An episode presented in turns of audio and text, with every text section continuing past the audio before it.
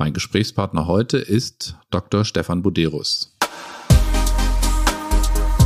Der wichtige Punkt ist, dass man das den Eltern am Anfang sagt. Es wird richtig lange dauern. Und einer der häufigsten Fehler, der passieren kann, ist eben, dass man zu früh aufhört. Und dass dann die Kinder wieder negative Erfahrungen bei einer folgenden Stuhlentleerung haben, also schmerzhafte Stuhlentleerung und dass dann der gesamte negative Kreislauf von Rückhaltemanövern wieder einsetzt und dass man dann sozusagen einen Rückfall der Obstipation hat. Consilium, der Pädiatrie-Podcast mit Dr. Axel Enninger.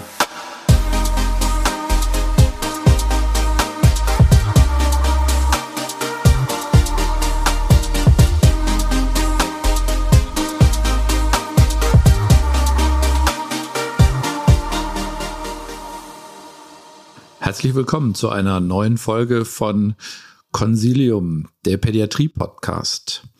Ich freue mich, heute meinen Freund und äh, Gastroenterologen-Kollegen Stefan Buderus als Gesprächspartner zu haben. Stefan Buderus ist der Chefarzt des Marienhospitals in Bonn und er leitet dort das, wie gesagt, die pädiatrische Abteilung des Marienhospitals und er ist ein ähm, sehr erfahrener Kindergastroenterologe und wir beide machen gemeinsam die Consilium kollegiale Veranstaltungen, wo es um gastroenterologische Erkrankungen geht. Und unser heutiges Thema ist ein Thema, zu dem wir beide so eine gewisse Hassliebe haben, denn es ist A sehr relevant, B gut zu behandeln, C, aber auch bei niedergelassenen Kinder- und Jugendärzten kein Lieblingsthema. Stefan, willst du sagen, worüber wir reden? Ja, das tue ich gerne. Also danke erstmal für die freundliche Begrüßung und den, das große Lob. Ähm, das Thema, über das wir reden heute, ist ein hartes Thema, ein sprichwörtlich hartes Thema. Heute ist das Thema, du hast es ausgesucht, ja.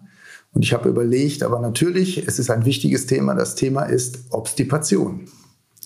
Also, ähm, wenn wir im Jargon so reden, es ist Obsti Popsti oder Obstipation ein hartes Thema. Tatsächlich ein relevantes Thema. Ähm, Stefan, schätzt doch mal ab, wie relevant ist denn das Thema in der Kinder- und Jugendpraxis und ähm, vielleicht im Vergleich dazu ähm, in unserer kindergastroenterologischen Sprechstunde. Wie häufig ist ja. das? Auch da wenn man jetzt in die wissenschaftliche Literatur geht, würde man sagen, dass irgendwie jeder zehnte Besuch beim Kinder- und Jugendarzt äh, durch Obstipationen bedingt ist. Wenn ich auf das zurückgreifen darf, was du schon angesprochen hast, unseren gemeinsamen Bauchschmerztag beim Consilium Kollegiale Gastro, wenn wir da die Kolleginnen und Kollegen ja immer wieder fragen bei äh, Einleitung dieses Themas, dann kommt eigentlich eine viel höhere Rückmeldung. Und man hat das Gefühl, dass also alle Kinder- und Jugendärzte beschäftigen sich mit diesem Thema jeden Tag. Und wir als äh, Kindergastroenterologen haben auch diese Patienten, und zwar sowohl als ambulante Patienten, aber auch tatsächlich als stationäre Patienten. Und äh, auch hier wieder, wenn ich in Jargon rede, würde ich sagen, unser Jargon als pädiatrische Gastroenterologen ist ja teilweise, dass die Verstopften uns unsere Gastroambulanzen verstopfen und wir deswegen zum Beispiel weniger Zeit haben, um Patienten zum Beispiel mit Crohn und Colitis ulcerosa zu kümmern oder andere Erkrankungen, wo wir aus ja, fachmedizinischer Sicht sagen, die sind eigentlich schwerer krank und die brauchen äh, mehr unserer ärztlichen Zeit. Also wir sehen die, ich sehe die Patienten mit Obstipation in meiner täglichen Praxis täglich und zwar egal ob stationär oder ambulant. Mhm. Umso wichtiger wäre es ja, ähm, die Dinge, die ähm, wir beide vielleicht ähm, loswerden möchten, tatsächlich heute nochmal zu verbreiten. Und es gibt ja so Mythen um diese, um diese Erkrankung und um die Ursache und um die Diagnostik und Therapie.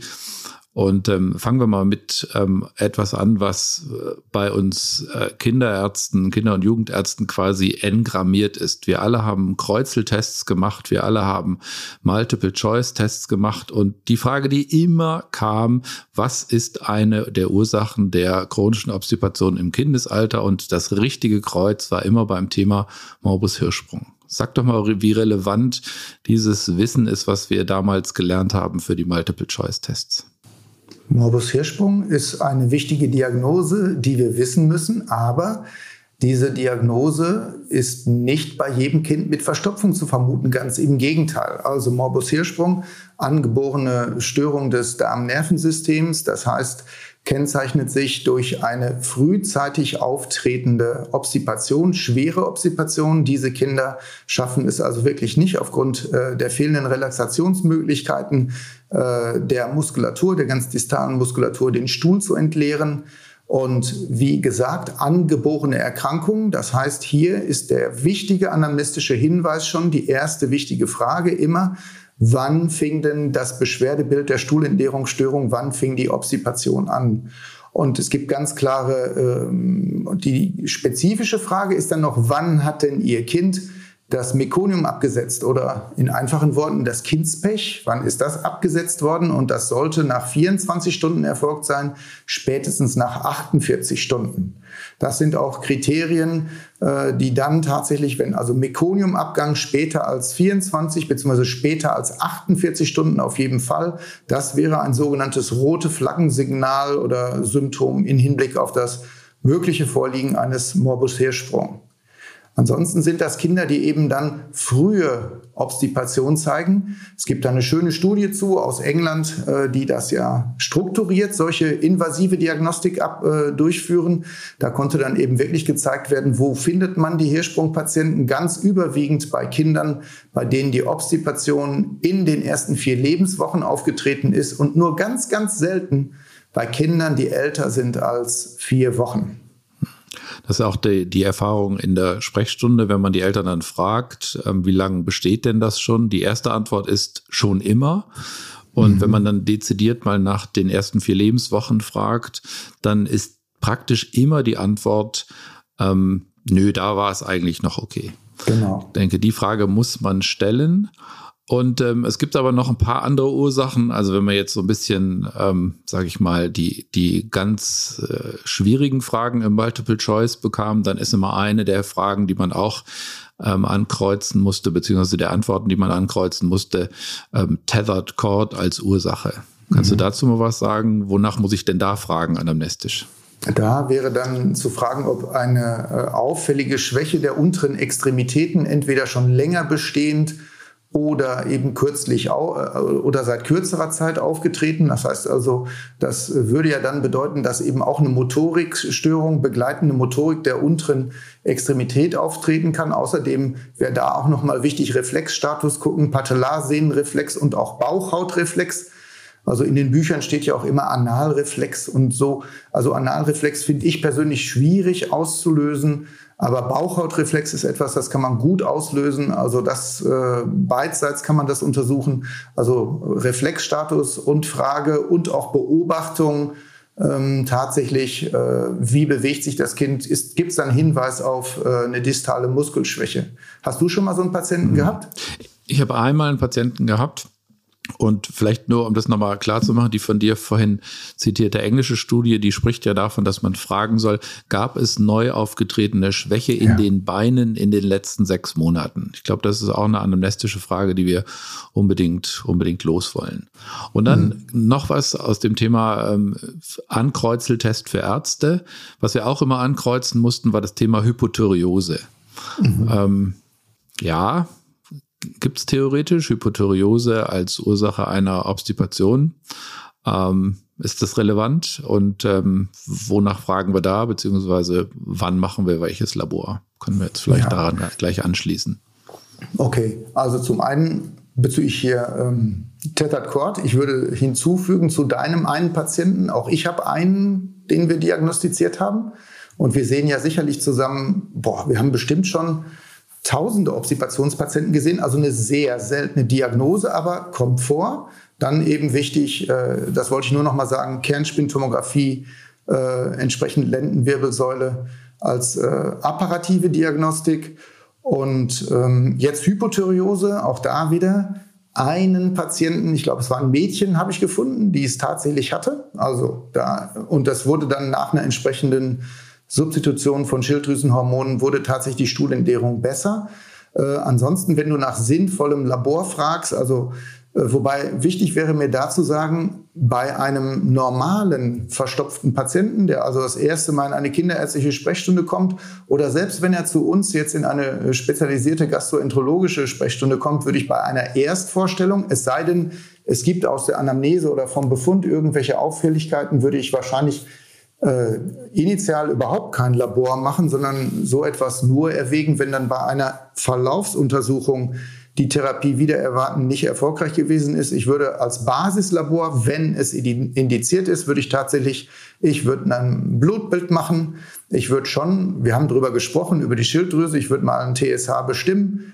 Ähm, wichtig ist aber auch, und das ist viel häufiger vielleicht, dass wir daran denken, ich würde an eine Zöliakie, an das mögliche Vorliegen einer Zöliakie denken, weil auch bei einer Zöliakie kann tatsächlich äh, Obstipation ein klinisch wegweisendes Symptom sein. Also Zöliakie nicht immer dicker Bauch, Durchfall und schlechte Laune, sondern es kann auch mal tatsächlich äh, eine Obstipation das wegweisende Symptom sein. Also hinsichtlich der Zöliakie-Diagnostik würde ich dann tatsächlich ein Serum-IgA bestimmen und eine IgA-Serum-Transglutaminase-Antikörper. Also das wäre so das Labor, was ich da machen würde, ein Eisenstoffwechsel gut, das also ein einfaches Basislabor ergänzt um Schilddrüse und um Zöliakie. Und ich denke, man wird mehr Treffer bei Zöliakie finden als bei, äh, als bei Hypothyreose. Absolut, würde ich auch so sehen. Und äh, spannenderweise, das ist, glaube ich, in die Multiple-Choice-Fragen immer noch nicht eingegangen. Ähm, gibt ja so Studien, die sagen, ungefähr 10 Prozent aller Zöliakie-Patienten haben Obstipation als, als Leitsymptom. Ähm, das sozusagen die, die Mythen, die sich auf, auf ärztlicher Seite ähm, oft halten. Ähm, ein Mythos, was so, den es auch so gibt zwischen, zwischen Ärzten und ähm, Eltern immer wieder mal hin und her, ähm, der trinkt zu wenig. Mhm. Ähm, Trinken und Obstipation, erstens ähm, ist das eine Ursache und zweitens ähm, ist das ein adäquater Therapieansatz zu sagen, der soll mal mehr trinken? Gut, ich möchte jetzt mal schon mal äh, ich nehme jetzt, ich klaue jetzt bei dir selber, aber es ist ja öffentlich, die anderen hören zu und du weißt, Quellenangabe ist damit korrekt gemacht. Was passiert, wenn man viel trinkt? Was sagt Herr Enninger? Wer viel trinkt, macht viel Pipi und da hat Herr Enninger einfach total recht, das ist logisch. Und dann kommt immer noch die Zusatzfrage, woher soll das Wasser denn wissen, dass es in den Darm soll? Also, der Zusammenhang ist nicht korrekt. Also durch viel Trinken macht man viel Diurese, aber verbessert nicht die Stuhlentleerung. Da ist die Datenlage relativ klar. Was schon bezüglich des Trinkens äh, sinnvoll ist, im, im Rahmen der Erhebung der Ernährungsanamnese sollte man fragen, ob die Trinkmenge, wie die Trinkmenge ist. Die Trinkmenge sollte normal sein. Also es soll sich nicht um eine Trockenpflaume handeln, sondern die Trinkmenge sollte normal sein. Und die Kinder sollten gegebenenfalls dann eben motiviert und die Eltern beraten werden, wie man eine normale Tagestrinkmenge hinkriegt. Eine gesteigerte Trinkmenge ist nicht erforderlich und im Sinne der Behandlung einer vorhandenen Obstipation auch nicht sinnvoll. Okay. Ähm, vielleicht ein Kommentar zum, zu den viel Milchtrinkern? Ja, das ist noch ein guter Punkt. Das gehört zur Ernährungsanamnese tatsächlich dazu.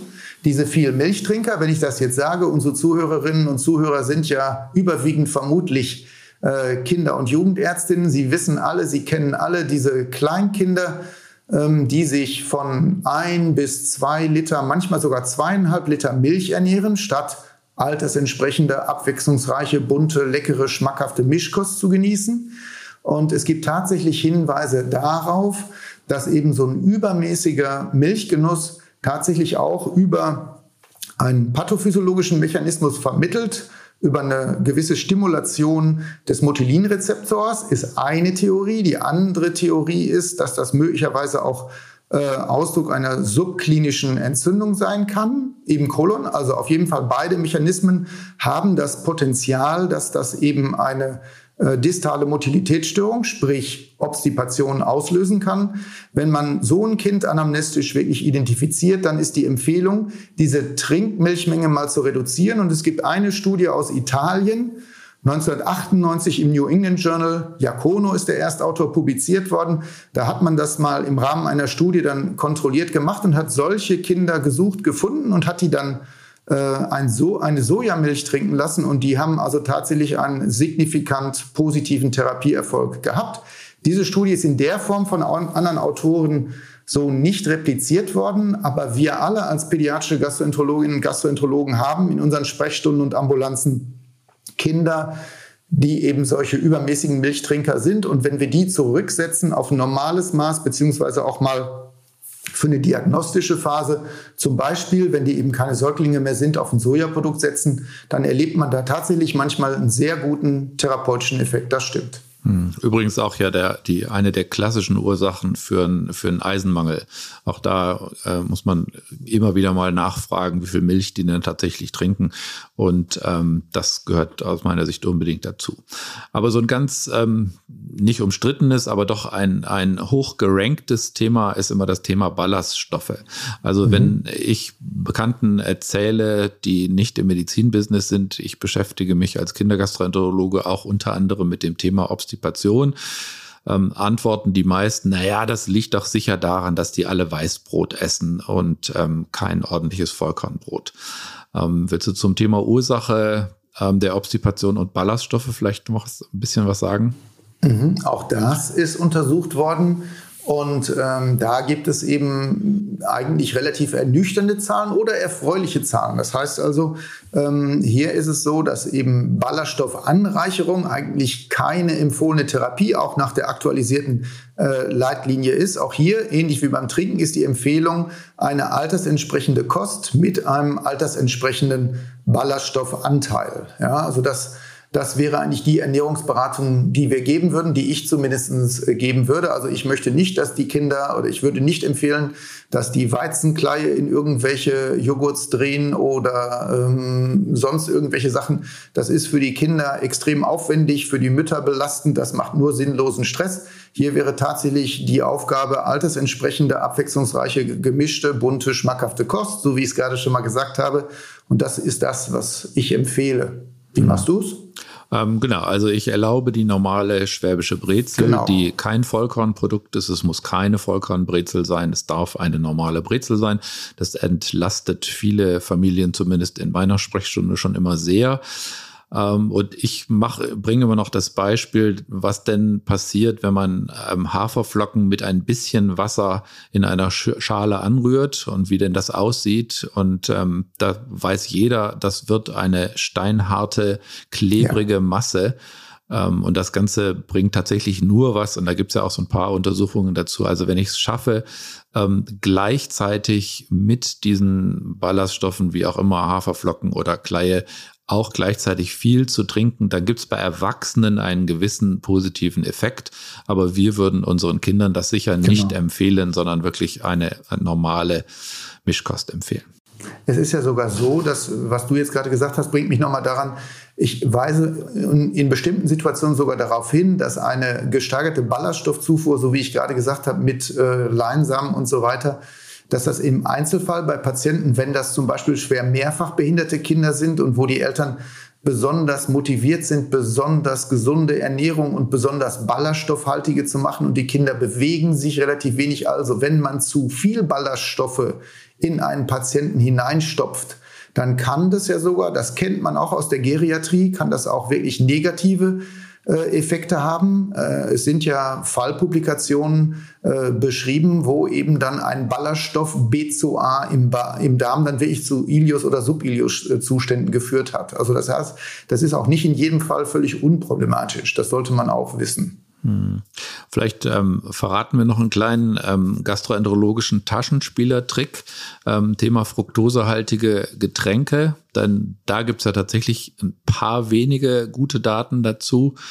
Ähm, wir reden häufig ja über Fruchtzucker als Ursache von Bauchweh und ähm, Blähungen und Durchfall. Ähm, in diesem Fall können wir das ein bisschen nützen, oder?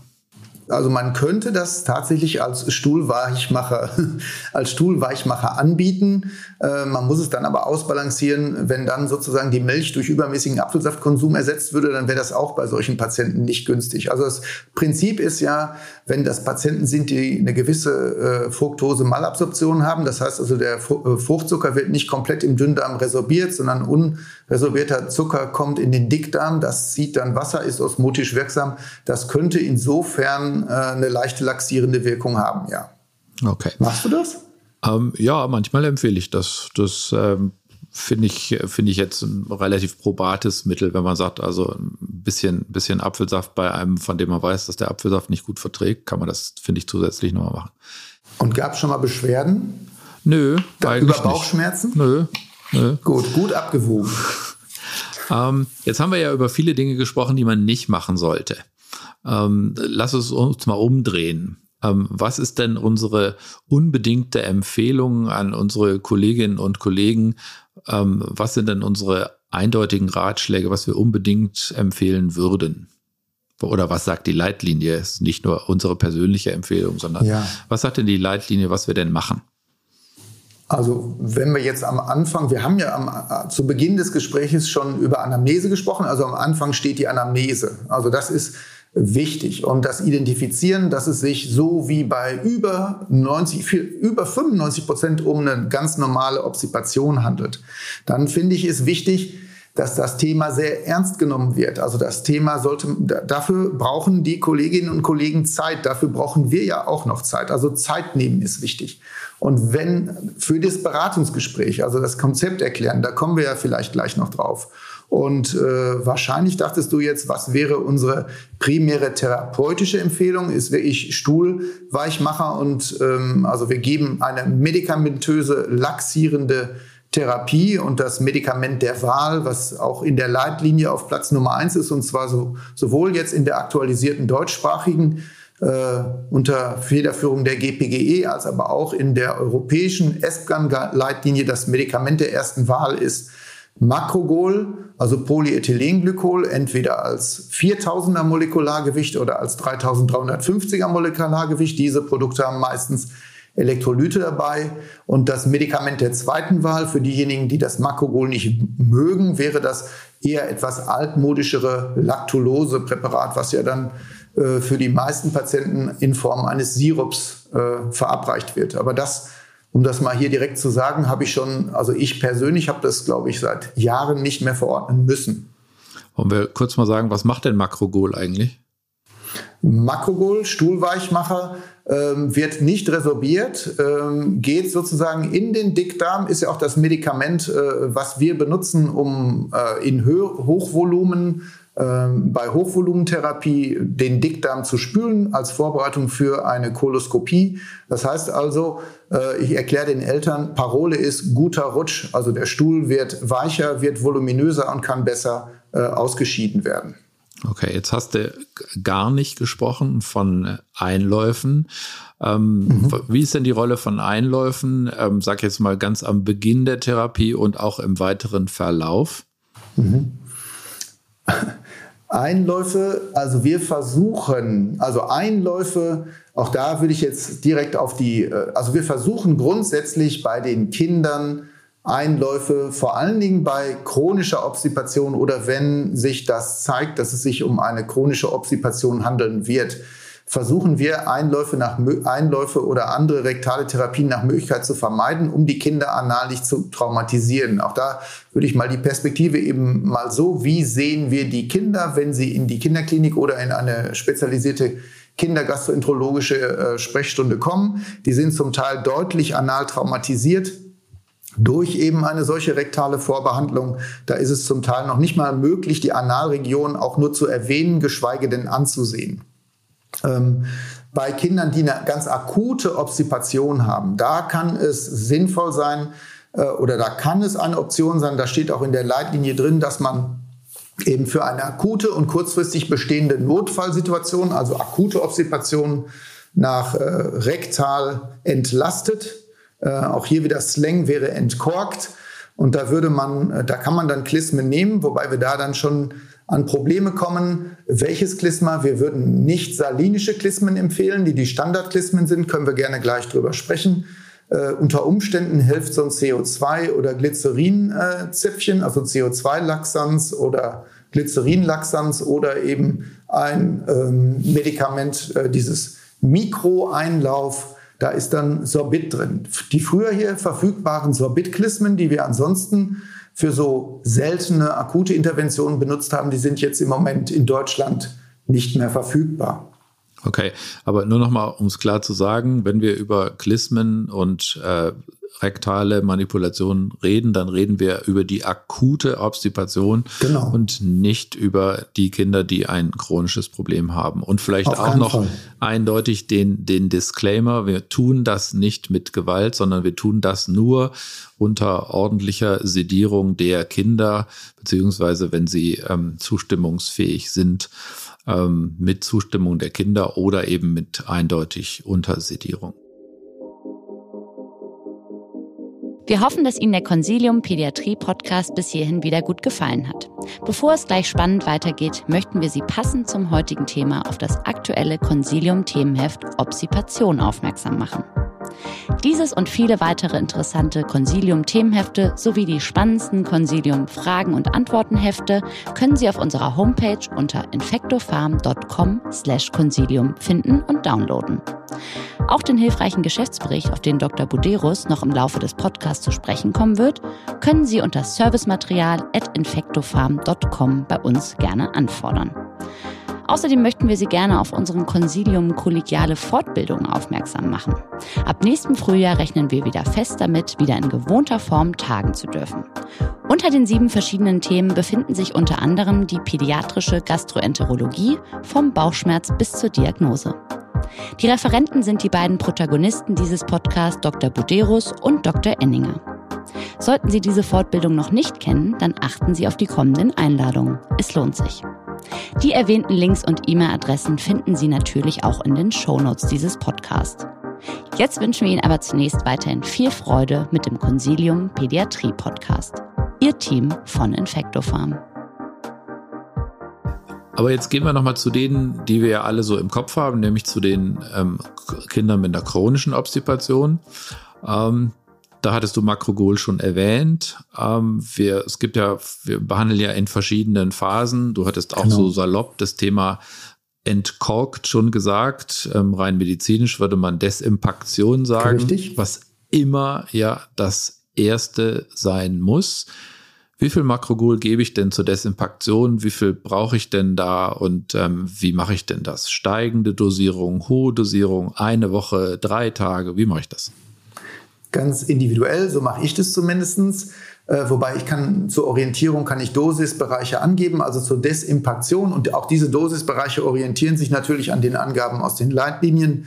Also zur Desimpaktion sind üblicherweise 1 bis 1,5 Gramm pro Kilogramm täglich notwendig, während dann, wenn die Patienten gut eingestellt sind, äh, und das heißt dann tatsächlich für die Dauertherapie fünf bis sieben Stuhlentleerungen pro Woche wäre die Unterkante. Ich sage den Eltern als Faustregel immer ein bis maximal drei Stuhlentleerungen äh, pro Tag wäre so ein Ziel. Das schaffen Patienten meistens mit Dosisbereichen von 0,25 bis 0,5 Gramm pro Kilogramm pro Tag.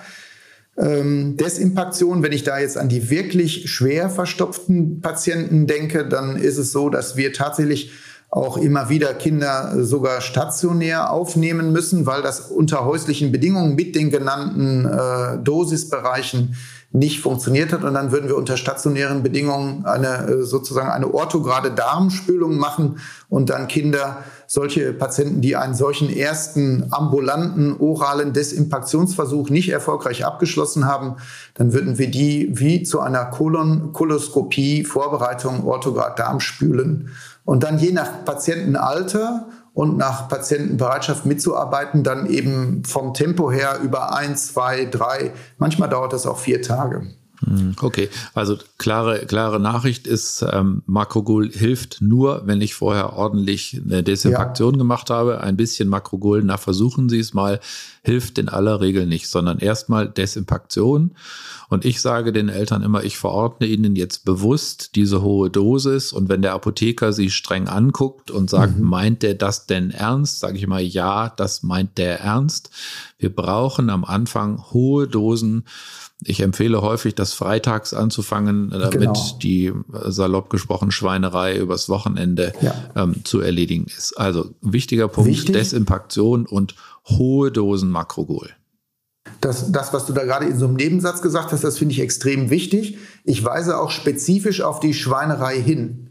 und dass da wirklich zum Teil viel rauskommt. Das ist ja teilweise so, dass die Eltern sich das überhaupt nicht vorstellen können.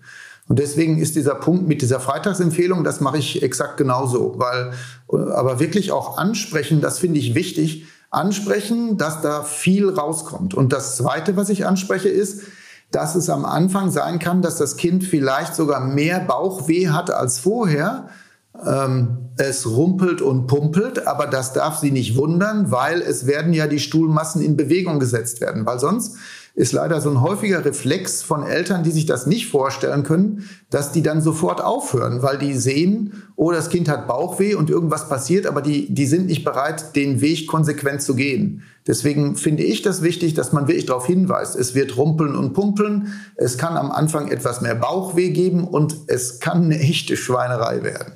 Okay, also dann ist der Bauch leer und ähm, wie mache ich dann weiter? Und ähm, ja. die Eltern fragen ja dann immer, ja, wie lange mache ich das? Eine Woche, mhm. zwei? Mhm. Wie lange mache ich das? Richtig lange. Also das Wichtigste ist, ähm, dass man das richtig lange macht. Von dem, äh, ja, ich würde mal sagen, weltweiten äh, Kinderobstipationspapst äh, Professor Beninger aus Amsterdam stammt die Daumenregel, dass eine Behandlung einer Obstipation immer mindestens so lange dauert, wie die, wie die Obstipation bestand. Und wenn man sich vorstellt, dass wir ja in, den, in unseren Sprechstunden teilweise Kinder sehen, die dann eben diese Beschwerden schon seit ein oder anderthalb Jahren haben, dann sage ich denen auch, es kann sein, dass das bis zu ein oder anderthalb Jahre dauert. Und ähm, der wichtige Punkt ist, dass man das den Eltern am Anfang sagt, es wird richtig lange dauern. Und einer der häufigsten Fehler, der passieren kann, ist eben, dass man zu früh aufhört und dass dann die Kinder wieder negative Erfahrungen bei einer folgenden Stuhlentleerung haben, also schmerzhafte Stuhlentleerung und dass dann der gesamte negative Kreislauf von Rückhaltemanövern wieder einsetzt und dass man dann sozusagen einen Rückfall der Obstipation hat. Das ist auch ganz klar in Studien gezeigt, dass das wirklich zum Teil lange dauert, bis man einen guten Therapieerfolg hat. Und dass es aber auch, wenn man zu früh aufhört, eben eine sehr hohe Rezidivquote gibt. Also wir reden hier wirklich von Monaten, also mindestens von Monaten und unter Umständen von Jahren. Mhm. Ähm, wichtig sicher auch nochmal auf die ausreichende Dosierung auch während dieser Dauertherapie hinzuweisen. Denn da ist ja die Erfahrung oft auch die, dass Eltern versuchen, die Dosis zu reduzieren ja. und dann mogeln die sich irgendwie so durch den Tag. Die Kinder haben aber doch immer wieder nochmal Bauchschmerzen, immer wieder mal schmerzhafte Stuhlentleerungen. So kommt man zwar durch die durch die Zeit, aber es ist natürlich kein langfristig, keine langfristig gute Strategie, weil mhm. eigentlich müssen die Kinder ja lernen, dass Stuhlgang nicht wehtut und dass es völlig in Ordnung ist. Und ich sage da immer so als, als Bauch, also als Daumenregel, ähm, fünf schmerzlose Stuhlentleerungen pro Woche mit einer Stuhlkonsistenz wie Apfelmus und keine Rückhaltemanöver, kein Rumhampeln mehr.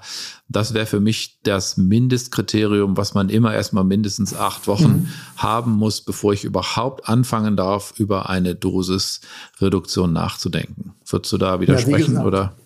Nee, nee, wie gesagt, also ich bin da sogar ein bisschen strenger oder proaktiver. Also bei mir ist eigentlich die Unterregel sieben Stuhlentleerungen pro Woche. Also ich hätte es dann schon bei denen, die sich bis zu uns vorgearbeitet haben, dass die wirklich täglich was absetzen. Okay. Also so würde ich das dosieren. Aber das geht ja in genau exakt die gleiche Richtung, wie du jetzt dargestellt hast. Okay. Dann sagen wir, okay, Dauertherapie mit Makrogoles etabliert. Ähm, dann kommt immer noch das Stichwort Stuhltraining dazu. Genau. Ähm, warum empfehlen wir das? Und ähm, sag mal, wie du, wie du den Eltern empfiehlst, wie denn die Kinder das tun sollen.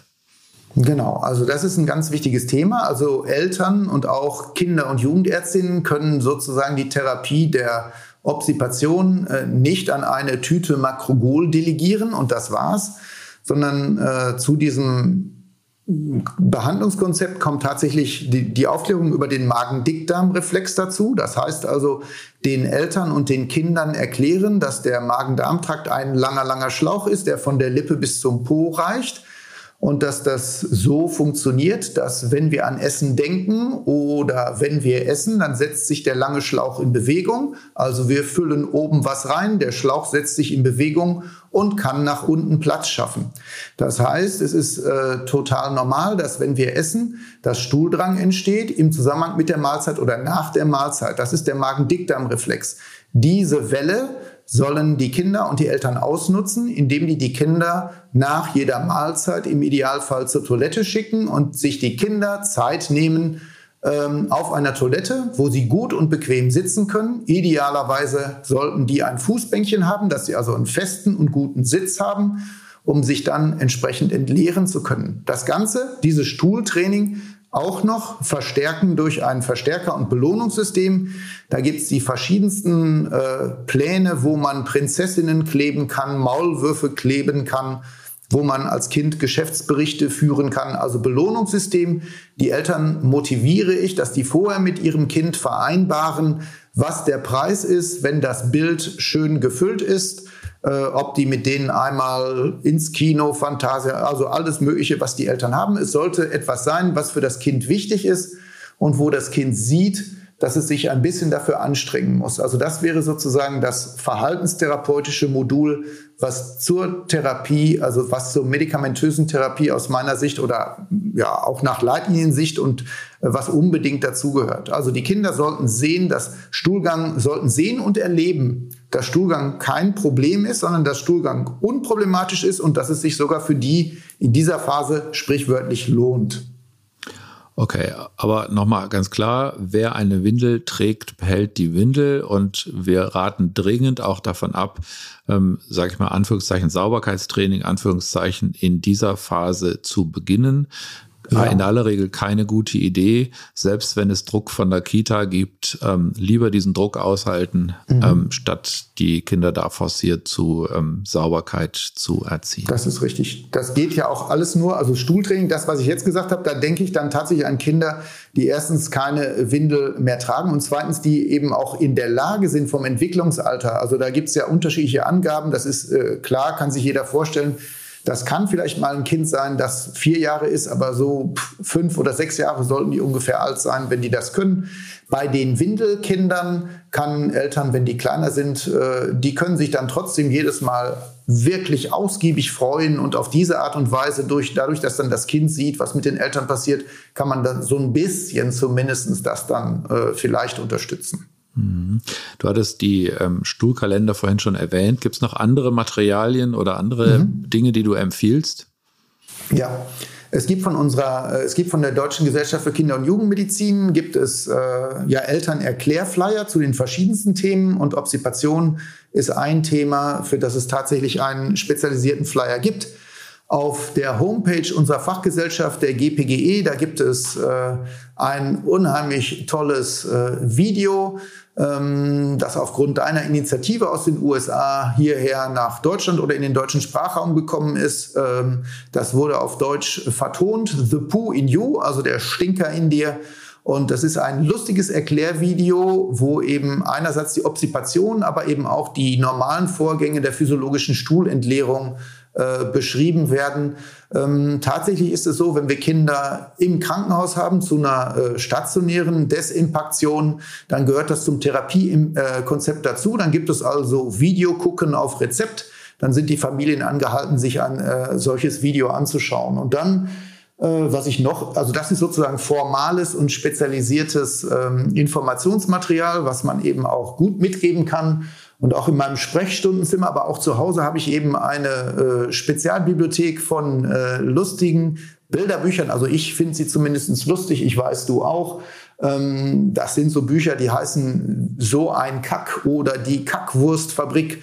Das sind äh, lustige verschiedene Bilderbücher, die sich mit diesem Thema befassen und zum Teil wirklich interessante ähm, und richtig, äh, ja, überraschende Erkenntnisse vermitteln und man kann sich dann eben tatsächlich, können sich die Familien damit befassen. Es ist nämlich überraschenderweise immer wieder festzustellen, dass obwohl diese Familien teilweise ja durch dieses Thema sehr bedrückt und beeinträchtigt sind, dass die trotzdem manchmal kaum damit umgehen können und das auch kaum verbalisieren können oder in Sprache bringen können zwischen Eltern und Kindern. Und solche Bilderbücher ähm, können dabei tatsächlich äh, eine Hilfe sein und eine Brücke bauen, dass man dann das Thema mal entkrampft, sprichwörtlich entkrampft besprechen kann. Und ich denke, das trägt dann auch positiv zum Therapieerfolg bei.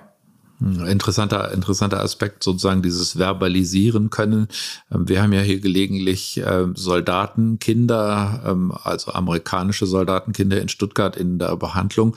Und ähm, allein sprachlich ist es tatsächlich interessant. Wir sprechen von Number One, wenn es um Pipi geht, und Number Two, wenn es um Kaka geht. Das kann, kann, man allein schon, darf man allein schon gar nicht aussprechen. Ja, ja, siehst du. Ähm, also sicher ein interessanter soziologischer Aspekt auch noch.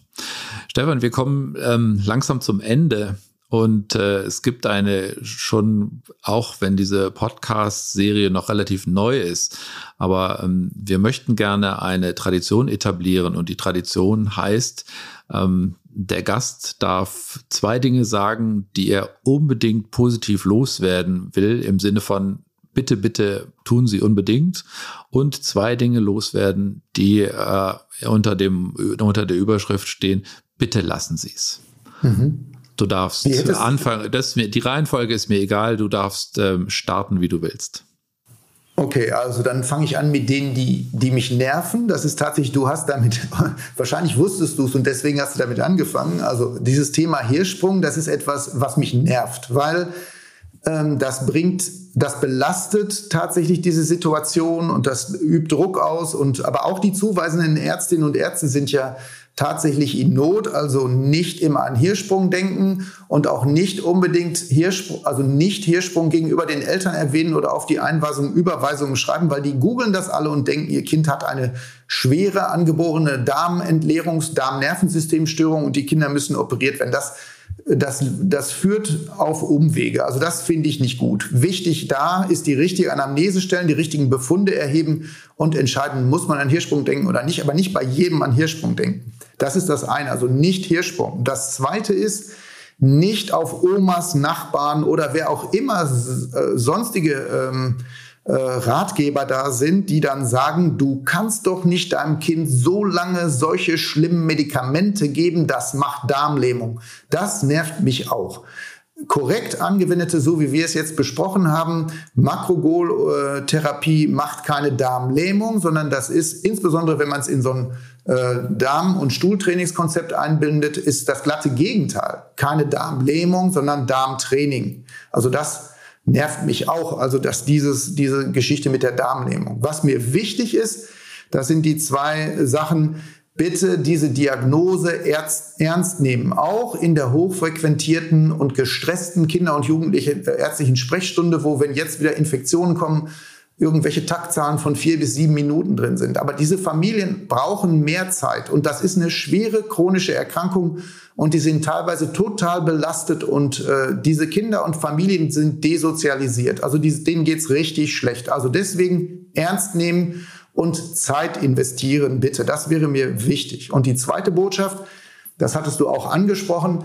dieser, dieses Wahrnehmen, und zwar sowohl auf Seiten der Eltern als auch auf Seiten äh, der Kinder- und Jugendärztin. Die, die Behandlung dauert länger. Also richten Sie sich auf eine Behandlung ein von mehreren Monaten, vielleicht sogar über ein Jahr. Und das gemeinsam tragen und bestehen mit den Eltern und den Kindern, immer wieder motivieren und ertragen, auch wenn es möglicherweise das Medikamentenbudget in Anführungsstrichen belastet. Auch hier finde ich, das ist eine chronische Erkrankung, die muss adäquat behandelt werden und dann sollte man das halt auch so tun und so ertragen. Das gehört dazu und dann ist es richtig und wichtig.